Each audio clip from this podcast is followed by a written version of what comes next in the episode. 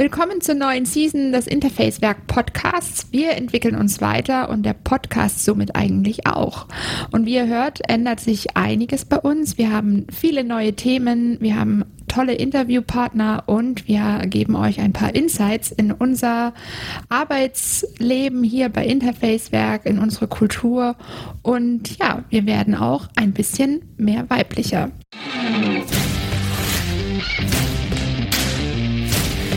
Hallo und herzlich willkommen beim Interface Werk Podcast, in dem sich alles rund um gute UX, erfolgreiche IT-Projekte dreht. Wir sprechen über unsere Arbeitskultur hier bei Interface Werk und wie ihr wisst, in der letzten Season haben das vor allem Sebastian und Moritz gemacht und haben euch erzählt, wie sie die Welt sehen. Und wir entwickeln uns hier weiter und damit auch der Podcast. Und die erste Veränderung bin ich. Ich bin der Host für diese Season und mein Name ist Anna. Und heute mit dabei sind Sebastian und Moritz. Hallo. Hallo. Wir sind auch wieder da. Ja, schön. Wir können das und sogar darf, einstimmig. ja, Ihr seid schon ein eingespieltes Team. Ich darf jetzt neu dazu. Ja, mega schön, Und- dass du dabei bist, Anna.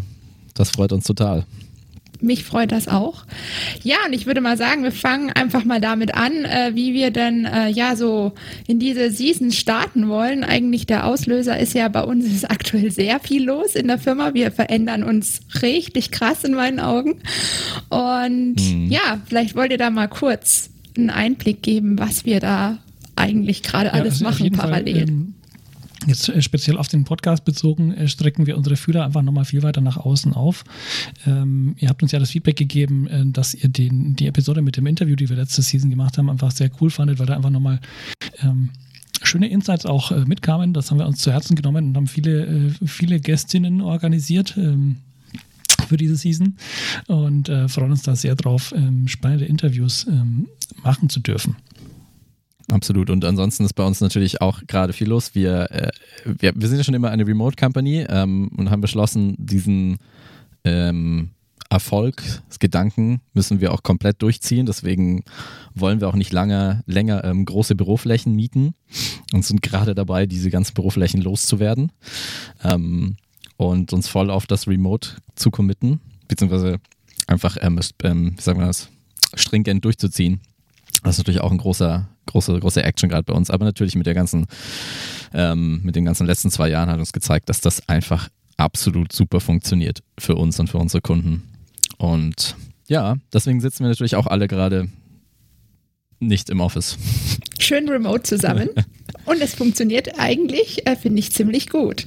Genau, und ähm, ja, so wirklich so zentrale Themen, die wir uns für diese Season vorgenommen haben. Ich denke, das ist äh, definitiv New Work, weil das, wie gesagt, eines unserer wichtigsten äh, Themen ist gerade, die es uns bewegt.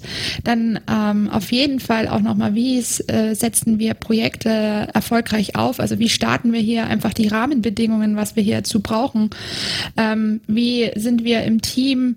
und wie können wir zusammen optimal zusammenarbeiten. Aber ich weiß auch schon, wer uns als Gäste diese Season ähm, ja, Einsicht in ihre Arbeitsleben geben wird und uns ja, ähm, ja nochmal so ein paar Expertisen von der Seite mitgeben. Ja.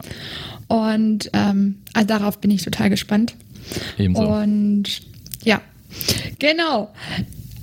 Ich würde sagen, ähm, so als unser erstes Thema, was wir uns für diese Season ausgedacht haben, oder nein, nein, nicht ausgedacht, aber vorgenommen haben. Wo wir einfach berichten so- wollen. Ja, berichten wollen, genau. Ähm, ist äh, das Thema UX-Strategie. Wir haben bei uns im Oktober beschlossen, wir nehmen äh, defaultmäßig eine neue äh, Rolle standardmäßig in unsere Projekte Noch eine. auf. Ja, noch eine. Das, Aber es hat, wir, wir denken uns das ja nicht aus. Das ist ja ähm, wirklich äh, über Okay, die ähm, Zeit gewachsen, ne? Ja, es, Ja. Hat, es hat Prinzip Ja, ja. Und, äh, und System und vielleicht ähm, gehe ich an der Stelle gleich mal kurz ein bisschen darauf ein, was wir uns dabei gedacht haben. Ja, also die Rolle der äh, UX-Strategin und im Prinzip ist diese Rolle eine analoge Rolle zu einem Softwarearchitekten. Ja, auf der ähm, Softwareentwicklungsseite hat man ähm, üblicherweise in, also in praktisch allen Projekten, die mir bekannt sind, gibt es eine Architekturposition oder jemand, der sich eben die, um die Softwarearchitektur kümmert, von der Vogelperspektive auf ein Projekt draufschaut, sicherstellt, dass alle wichtigen Komponenten und alle das Zusammenspiel zwischen den Komponenten gut organisiert ist. Und äh, dieses Pendant äh, hat uns auf der UX-Seite eigentlich gefehlt. Ja? Wir ja. hatten ähm, einen UX-Lead und wir hatten einen UX-Designer im Team.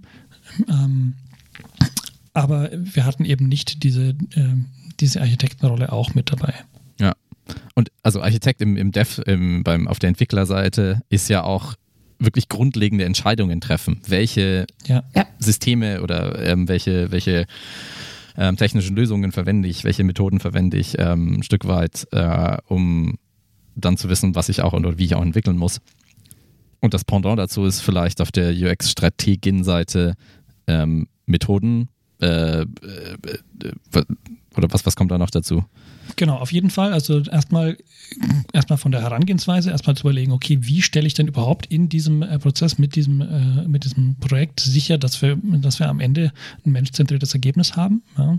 Das heißt eben ganz viel, äh, wie auch auf der Architekturseite, Methoden, ähm, Techniken, ähm, den, den, den ja, die Bausteine zusammenstellen, die notwendig sind, um ein gutes ähm, Endergebnis dann auch zu haben, ähm, ein mhm. menschzentriertes. Ja und dann eben auch das Projekt immer wieder begleiten, dranbleiben, schauen, manifestiert sich das auch so. Das ist ja beim Softwarearchitekten auch so, der schaut immer wieder mal mit drauf, der ist zwar vielleicht aktiv nicht in der Entwicklung dabei, aber er stellt eben sicher, ähm, dass die Architektur, auch wenn in Zukunft Entscheidungen im Projekt getroffen werden, sauber bleibt, ordentlich bleibt, zielgerichtet bleibt. Ja, warum, warum haben denn die UX-Designerinnen, die schon standardmäßig auf einem Projektteam sind, denn nicht die Zeit dafür? Oder warum braucht es da noch eine zusätzliche Perspektive. Ja, ich glaube, das ist gar nicht mehr unbedingt eine Zeitfrage, sondern das ist eher eine Perspektivfrage. Mhm. Wenn man im Projekt arbeitet ähm, und aktiv die ganze Zeit dabei ist und die ganze Zeit mit Entscheidungen trifft, auch zusammen mit einem Kunden, ähm, dann ähm, dann fährt man sich so in, in, so eine Denkweise rein, ob man will oder nicht. Also da kann man sich gar nicht davor retten, dass man einfach in den, in den Denkmodus, in den Arbeitsmodus kommt. Ja. Und ähm, das ist aus diesem Modus ist es einfach schwer, die Perspektive auf die Vogelperspektive äh, anzuheben und aus der Vogelperspektive nochmal drauf zu schauen. Genau das soll eine, mhm, äh, eine UX-Strategin dann leisten. Im Prinzip, in meinen Augen, ist das so, der UX-Designer ist sehr detailliert auf einem detaillierten äh, Level und mhm. befindet sich wie in so einer Bubble ähm, zu dem Thema. Und ähm, der UX-Stratege ist einfach ja nochmal der, der Mensch, der diese ganze Bubble aber im Ganzen sieht und nicht nur drinnen, sondern halt von außen mhm. drauf guckt. Ja.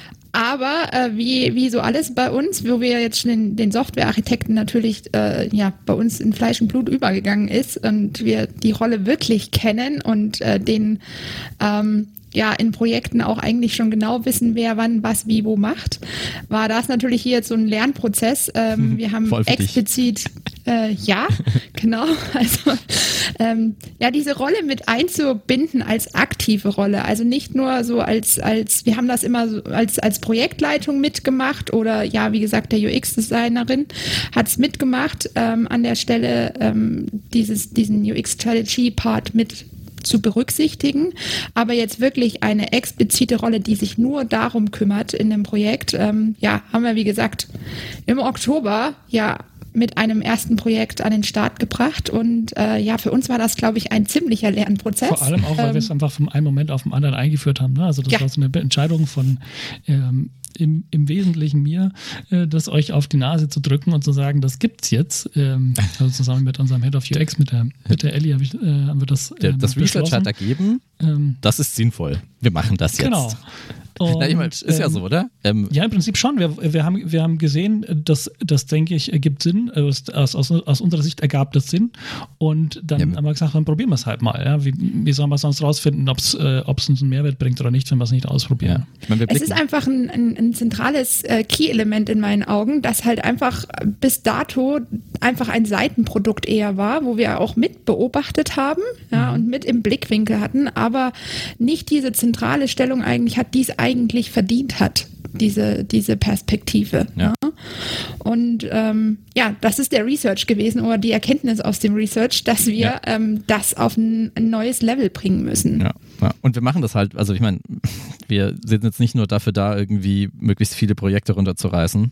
Oder ähm, das ist nicht unsere Erfüllung, sondern die, keine intrinsische Bewegung ist es ständig halt zu verbessern, ähm, damit natürlich uns die Arbeit leichter fällt, aber wir gleichzeitig noch ein besseres Ergebnis liefern können.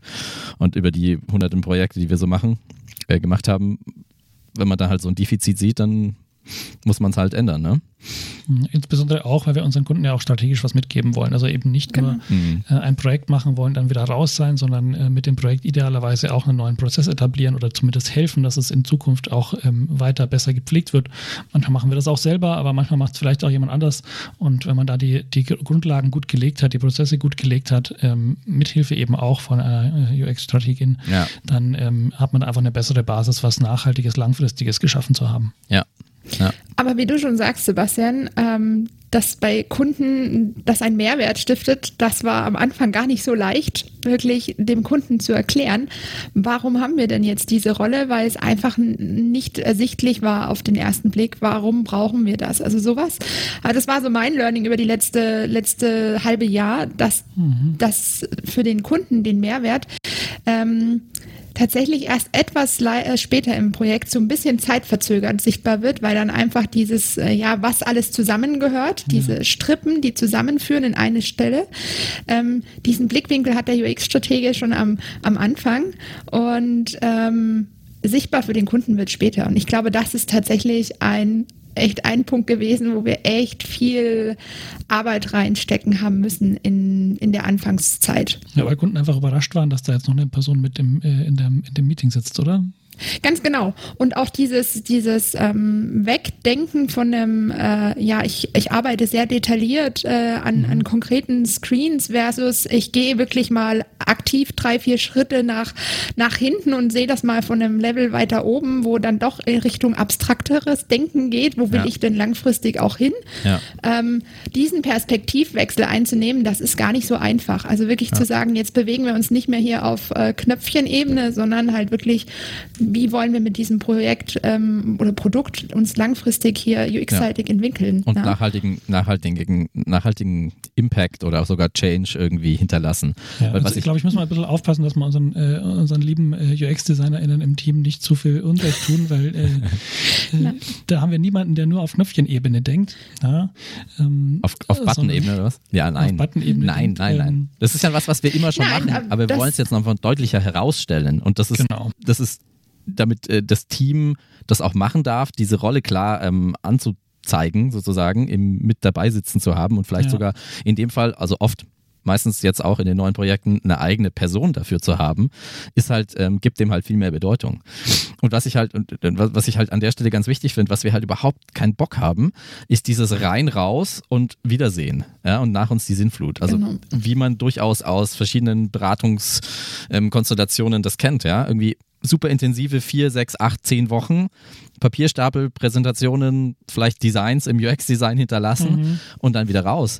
Ähm, not helping. Ja, also wir haben uns irgendwie verschrieben, Nachhaltigkeit ähm, ist für uns wichtig, dass wir, dass das, was wir tun, auch nachhaltig ist, im Sinne von, ja. dass der Kunde da langfristig was davon hat, dass die Produkte, die daraus entstehen, langfristig ähm, besser werden können. Und das heißt halt auch, wenn man so eine UX-Strategie sinnvoll aufsetzt und ähm, das noch nachhalt im Kundenprojektteam, im Kunde, beim Kunden, in den Kundenentwicklungsteams, dann hat das halt ähm, insgesamt einen viel größeren Wert. Und das ist das, was man dann hinten raus auch ähm, sieht. Und das ist das Schöne dran. Definitiv. Also das ist auch in dem Projekt. Also man fängt ja auch wie äh, bei allen äh, quasi auf äh, Startpunkt Null an und es entwickelt sich dann projektspezifisch diese Strategie. Also man kann ja nicht sagen, es ist so eine allgemeine Strategie, die ich über alles drüberlegen kann ja, und damit fahre ich jedes gut. Team ist anders. Ja. jedes, jedes Projekt ist anders und ähm, wenn man da mal einen guten äh, quasi Grundstock hat an einer, an einer Strategie und dann fängt die wirklich weiterzuentwickeln, dann fangen auch wirklich, so war meine Erfahrung jetzt, die Kunden an, mit daran mitzuwirken und zu sagen, okay, langfristig gedacht, wir könnten noch das und das machen. Also diesen Einstieg in dieses Denken, ähm, wie könnte ich dieses Produkt weiterentwickeln, was könnte eine Vision sein, das ist natürlich einfach auch noch ein Folgeprodukt aus einem, einem Projekt. Wir arbeiten zwar in einem bestimmten Scope am Anfang, aber das hört ja, wie gesagt, nicht auf danach. Ja, so ein Projekt kann sich immer weiterentwickeln und das zeigt sowas auf. Ja. Meistens, wenn wir es nicht in Sand setzen, dann wird daraus noch was, ja. ja. Nee, also ich, ich wirklich so eine Message auch wirklich ähm, an unsere Kunden oder andere, andere Firmen, die andere UX-Agenturen äh, und UX-Dienstleister mit ins Boot nehmen. Ähm, wenn man nur so einen Schnellschuss mal jetzt schnell was besser machen will, das, das bringt manchmal ein bisschen was, aber man man, sein Produkt äh, hört ja nicht auf, da zu sein. Und das ist ja auch irgendwie vermessen zu sagen, dass man einmal was gut macht und dann ist ein Produkt statisch, gerade irgendwie digitale Produkte, IT-Produkte. Das ist ja immer in Bewegung. Wenn ich halt dann fünfmal eine, ein Projekt mit einer UX-Agentur mache und dann immer wieder ein bisschen was mache, ist es halt nur halb so äh, wichtig, äh, halb so gut, wie wenn ich halt von Anfang an schaue, dass ich da ein, ein, gutes, ähm, eine gute Grundlage lege, eine, ja. eine Strategie Es geht ganz hab. viel um Prozesse, die ich da, die ich da auch aufbaue und Entscheidungsprozesse, äh, wo wir auch eben merken, ähm, durch die UX-Strategie-Rolle ist auch immer wieder die, die Stakeholder-Management mit reingekommen, ja, zu sagen, okay, wen brauchen wir doch, mit wem müssten wir eigentlich noch reden, um das wirklich gut aufzusetzen? Ja? Ähm, sind wir hier vielleicht, sprechen wir hier vielleicht manchmal auf der falschen Ebene, ja? müssen wir hier vielleicht nochmal andere Leute mit einbeziehen? Ähm, aus dem Unternehmen. Und ähm, das führt dann auch im, in, der, in der Realität im Projekt dann auch schon zu einem besseren ähm, Outcome für das Projekt, da man einfach eine bessere Absicherung hat, eine bessere Einbettung auch hat des Projekts in einen, in einen äh, größeren Kontext. Wichtiger Stichpunkt, den du sagst, ist Stakeholder Management. Das ist ja auch Teil vom Projektleitungs- äh, ja, mhm. Bereich. Und das ist gerade sowas, wo man sagt, okay, oft hat man ja ein Bauchgefühl als Projektleitung, hm, da könnte eventuell was nicht stimmen. Und jetzt mit, mit der neuen Rolle, ja, habe ich einfach hier auch im Projekt jemanden, der das aus dieser UX-Perspektive nochmal sieht, also aus der fachlichen, ähm, versus ich mit Projektleitung.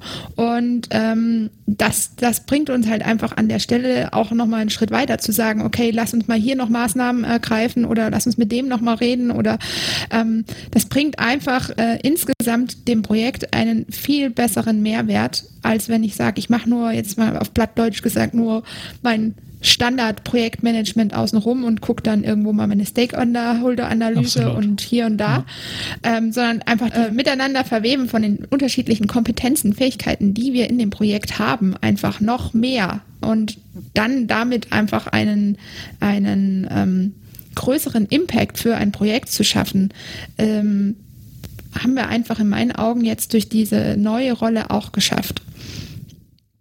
Ja, cool. Ist das dann, Sebastian, ist das ein Plädoyer an die gesamte Industrie, UX-Strategie ähm, größer zu schreiben? Auf jeden Fall. Also ich würde das, äh, würde das allen empfehlen. Ähm, das lohnt sich schon bei relativ kleinen Projektteams. Ich meine, das ist natürlich auch ein Effekt von, äh, ich bringe nochmal eine Person mit einem anderen Erfahrungslevel vielleicht mit rein, die auch noch auf ein Projekt mit draufschaut. Und das ist was, was wir ja auch oft sehen dass ähm, Projekte gemacht werden von vielleicht zu vielen, zu juniorigen UX-Designern und niemand ist dabei von der Vogelperspektive. Und äh, so eine UX-Strategenrolle erlaubt eben auch einer Person mit viel Erfahrung ihr Wissen ein bisschen zu verteilen auf mehrere Teams, weil sie eben nicht aktiv überall dabei sein muss, ähm, sondern die strategisch begleitet. Und ähm, das ist auf jeden Fall was, was sich auch zum Erfahrung teilen lohnt, aber auf jeden Fall ähm, aus, aus meiner Sicht ganz klar einfach jedes Projekt weiterbringen äh, bringen würde, ähm, diese Rolle zu haben. Ich meine, viele Startups haben das ja auch schon ein Stück weit gelöst, dass sie eben einen Head of UX haben, der diese Rolle im, im ja. Effekt dann einnimmt. Ja. Ähm, aber sehr viele UX-Teams arbeiten aber auch komplett ohne, ohne so eine Rolle, die einfach Product Owner haben und dann eben UX-Designer, die im Prinzip einem Product Owner unterstellt sind oder zuarbeiten. Ähm, ja. Und dann fehlt's. Das heißt, wir haben jetzt, wir bieten jetzt quasi ähm, Head of UX as a Service an ne?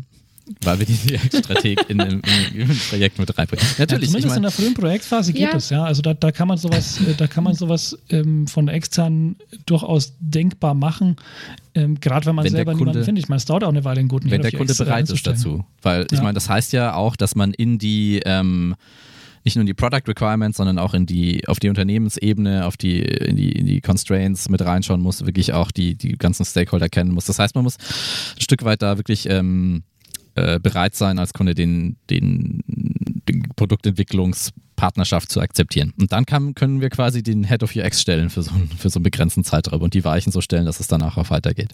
Aber das finde ich eine ganz gute, finde ich ganz gute, ähm, äh, wie sagt man, Vergleich, ja, wie das in einem, in einem Unternehmen oder in einem ja, Startup ja auch, also um vielleicht den, den, den Kreis zu schließen zum Softwarearchitekten, wo wir am Anfang verglichen haben, ja, das ist ja auch sowas, ähm, was was man sich gern mal dazu holt von extern, bevor man es gar nicht hat. Ja, ähm, sicher, einfach sicherstellen, dass man eine saubere Architektur aufgesetzt hat und ähm, aufgesetzt bekommt.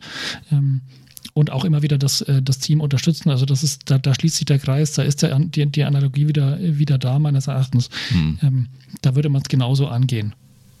Ja, wobei es da auch noch ähm, Head of Software Engineering und CTO vielleicht gäbe. Aber ähm, ich glaube, der Punkt Auf ist klar. Fall. Aber im Startup, wie gesagt, das ist ja auch oft so. Da, dann ist der, der, der, Head of Software ähm, ist auch Architekt oder Head of Engineering. Ist dann auch Architekt. der Architekt in der ja, Regel, genau. Ja, genau. Nee, also ähm, ich glaube, der Punkt ist klar. Es, es geht ein bisschen in die, in die Business-Ebene mit rein, damit die, damit die Strategie mit betrachtet wird ähm, und man nicht nur im Doing bleibt, ähm, um, ja, um, um das halt mit abzudecken. Und wenn der, wenn genau. der Kunde jetzt selber einen Head of UX hat oder eine Head of UX, dann dann freuen wir uns und ähm, helfen beim UX-Design, oder? So ist es, beziehungsweise freuen sich so Leute natürlich immer auch über Sparring-Partner. Ähm, also mhm. Also ich kenne das auch, ähm, also ich spreche mit vielen, vielen UX-Designern und äh, gerade auch die Erfahrenen sind oft alleine. Also im Sinne von, wer kann mir im Unternehmen Feedback geben? Da gibt es einfach niemanden, der mhm. ausreichend Expertise hat. Ähm, also da, da freue ich mich noch drauf, dass wir ähm, auch ähm, in der Branche hoffentlich auch es äh, schaffen, da Plattformen oder Kommunikationswege zu finden, wo so Einzelkämpferpersonen ähm, einen besseren Austausch finden können. Wir haben ganz viel über den Impact beim Kunden gesprochen, aber was ich eigentlich auch noch so einen richtig coolen Effekt äh, finde, ist, den es bei uns intern im Team gibt. Mhm. Ähm, wie du schon gesagt hast, Sebastian, mhm. äh, natürlich der ist der, der das nochmal auf einem anderen Level sieht, das ganze Projekt, aber ähm, es geben sich da ganz viele Vorteile auch für unser UX-Team und ähm, ich finde, wir haben, also ich finde, wir haben da schon einen, einen riesen Schritt gemacht und ich finde, man spürt das. Ich weiß nicht, ob du das merkst, dass die Qualität sich einfach intern ja. bei uns in den, Pro also in diesen ganzen UX-Projekten verbessert hat, aber so aus Projektleitungssicht hat sich da ein enormer Schritt getan. Ich würde auch sagen, ähm, dass ich, ich meine, das ist ja immer ein Ziel für uns, dass wir, dass wir Stress äh, reduzieren oder vermeiden. Ähm, und ich glaube, dass durch dadurch die ähm, UX-Designer und vor allem die UX-Leads in den Projekten eben einfach nochmal eine Absicherung gewonnen haben und weniger äh, Druck auf deren Schultern alleine lastet, sondern dass das besser verteilt wird. der also auch die Sicherheit, sich wohlfühlen mit den eigenen Entscheidungen, ja, weil man eben weiß, ähm, da ist noch jemand, der da nochmal drüber geschaut hat ähm, und ich habe die Entscheidung jetzt nicht alleine getroffen. Ähm, das ist einfach eine Absicherung, die enorm hilft, die einerseits natürlich die Qualität erhöht, weil es einfach nochmal eine andere Perspektive reinbringt und andererseits auch die ähm, ja, das, das Stresslevel einfach reduziert, weil ich mich einfach sicherer fühle. Ja, und ähm, stressfreie UX-Designerinnen machen einfach die besten Produkte. Das ist ganz Definitiv. Klar. Absolut. Ja, das, äh, das, ist, also das ist wirklich einer von den Jobs, das ist wie, wie Softwareentwicklung auch. Das wird, je, je mehr Stress, desto mehr Fehler passieren, desto schwerer wird es. Klar, und das kaskadiert äh, sich ja. Wenn du genau. eine falsche Architekturentscheidung triffst und dann irgendwie im Hälfte des Projekts merkst, okay, das geht nicht, das, geht, das kann nicht funktionieren, dann ja, boom. Ja? Oder alles nochmal von vorne, oder was? Genau, wenn du die falschen Methoden wählst im, im UX-Bereich. Falsche Interviews wenn geführt hast, falsche Research-Methoden, ähm, genau. Also genau, die nicht, falschen Stakeholder angehst und so weiter. Nicht, dass UX-Designer jetzt per se immer die falschen Methoden wählen, ohne eine Strategie irgendwie zu haben, aber ähm, in, in, im Abgleich von allen ähm, Requirements zusammen ähm, gibt es halt einen optimaleren Weg. Und wenn man den halt von Anfang an findet, ist halt cool, oder? So will ich das jetzt mal salopp beschreiben. Definitiv. Ja. Also ähm, diesen, diesen, ja, diesen Leitfaden, wie könnte ich diesen Weg beschreiten in dem Projekt, das ist einfach damit ja ein Stück weit schon gegeben. Ja? Also es wird einfach vereinfacht, dass, dass man sich ähm, kann ich sagen, einfach wohler fühlt in diesem Projekt, weil man einfach ein Stück weit mehr Sicherheit hat, dass es da noch jemanden gibt. Ähm, ja, und dass alles bedacht ist, oder? Ja, ne? genau. Ne? Dass, dass alles jemand bedacht auch Zeit dafür hatte, darüber nachzudenken, dass ich mich Richtig. dann, dass jeder sich dann auf seine eigenen Themen konzentrieren kann. Ja.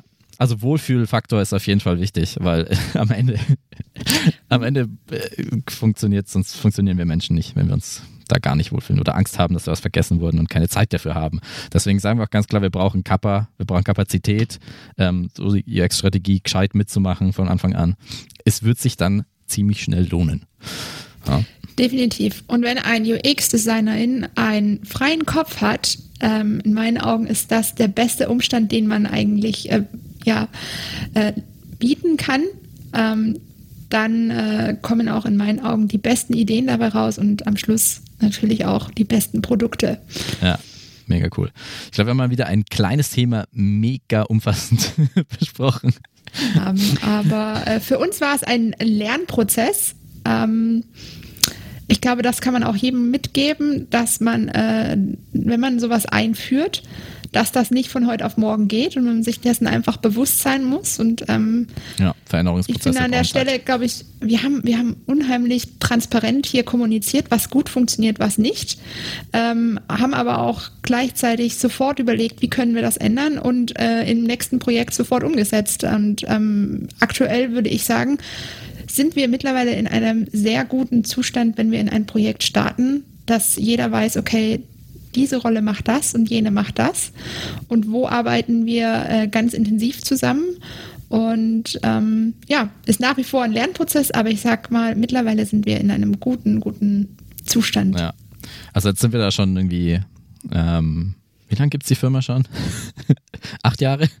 Ja, knapp, knapp, acht Jahre. Und wir lernen immer noch dazu, aber das sagen wir auch genau. ganz ehrlich. Ja? So ist es. Ähm, aber äh, ich glaube, das Wichtige ist, dass wir. Ja, wenn wir das aufhören, kann man den Laden zumachen. Genau. Genau. Das, ja, genau. Wir denken da aktiv drüber nach die ganze Zeit und wenn wir das Verbesserungspotenzial sehen, machen wir das.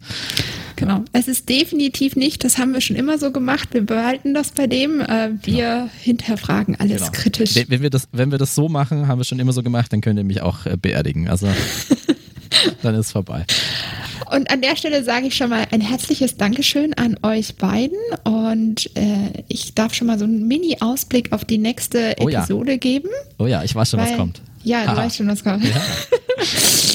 ähm, da haben wir nämlich eine Expertin uns eingeladen zu New Work und die hat uns Tipps tatsächlich gegeben, äh, wie wir auch nochmal besser werden können in unserem Remote-Setup, äh, gerade mit unserer Office-Kündigung zum, ich glaube, 1. März, ne, sind wir offiziell äh, ohne Büro. Eigentlich sind wir schon die letzten Monate nie da gewesen, aber offiziell. Also offiziell ohne Büro. ja. Vorher hatten wir noch ein äh, physisches Büro, aber ja. äh, mit wenig Anwesenheit. Genau. Und äh, sie gibt uns unheimlich viel Einblick in oh, diesen ganzen Bereich New Work. und hat auch einfach selber Hintergründe äh, und ähm, äh, Facts, die, die ähm, spannend sind, sich durchzudenken bei diesem ganzen New Work-Thema.